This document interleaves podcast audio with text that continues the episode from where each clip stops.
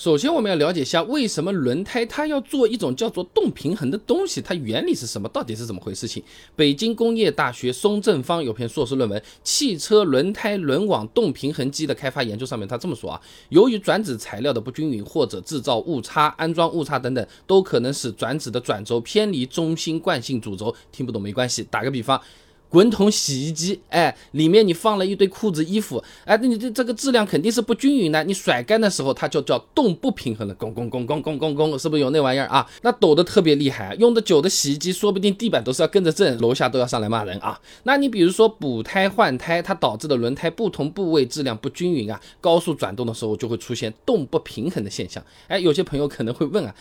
我是没做动平衡啦，但是车子开的挺正常啊，也没有什么抖动呢。哎，这你什么意思？到底是为什么？还是刚才那个论文里面他接着说的啊，在低速情况下，转子系统的不平衡力比较小，哎，但是在高速的时候不平衡力比较大，会导致整个系统产生很大的震动。那就是刚才那洗衣机的例子嘛。你漂洗，哎，洗衣服的时候，一般它感觉不到抖吧，对吧？你也觉得挺安静的，甩干了，脱水了，转的比较快了，哎，这个时候就抖得厉害了，你都察觉得到了，是吧？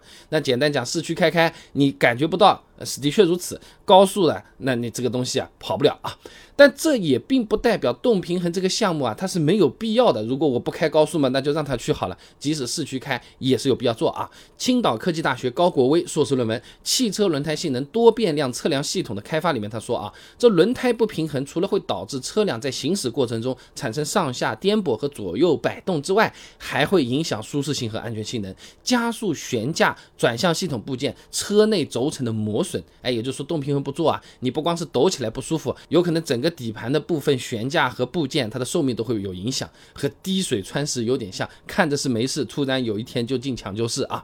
那么除了高速抖，我们知道要去做，还有哪些情况下也要做动平衡呢？哪些情况下如果不做，其实修理店它叫做不负责任呢？那第一种情况呢，就是轮胎本身的质量它有变化，你比如说补过轮胎了啊，装了个胎压监测啊，哎，要做动平衡的啊。王海春等人在期刊《大众汽车》上面发了一篇论文，《车轮轮胎装配动》。平衡质量控制研究里面说啊，这复测动平衡结束后，上下矫正平面不平衡质量要小于十五克，进不平衡质量要小于十克。啊，数字你基本上不用记啊。你比如说我们装了一个内置的胎压监测，重量一般都是超过十五克的，没有那么轻的啊。那这个时候原本的平衡它就被破坏掉了，你就要重新做了。你原来甩手很舒服，你现在戴了个手表在甩，感觉会不同啊。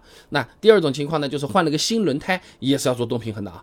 这个地方有些朋友啊还是存在误区的，我们是。后台聊天的时候发现的啊。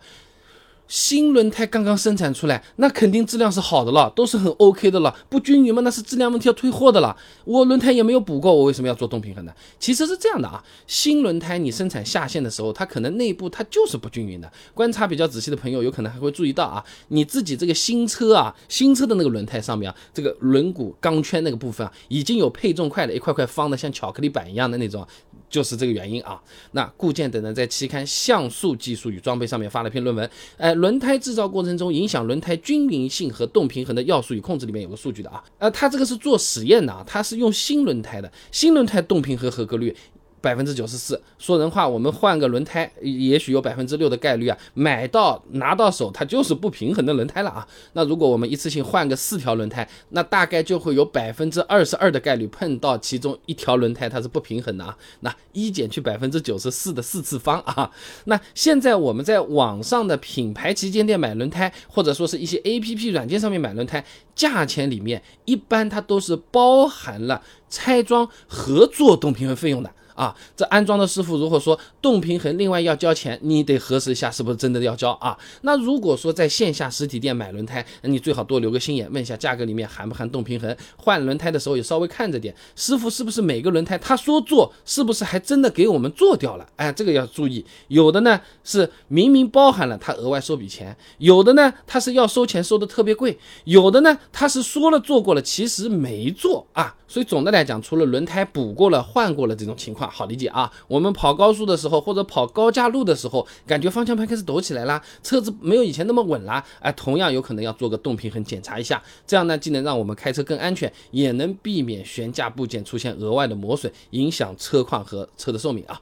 而且做个动平衡一般也就十块到二十块，花小钱办大事。你去洗个车的时候，你去轮胎打个气的时候，顺便做一下嘛，对吧？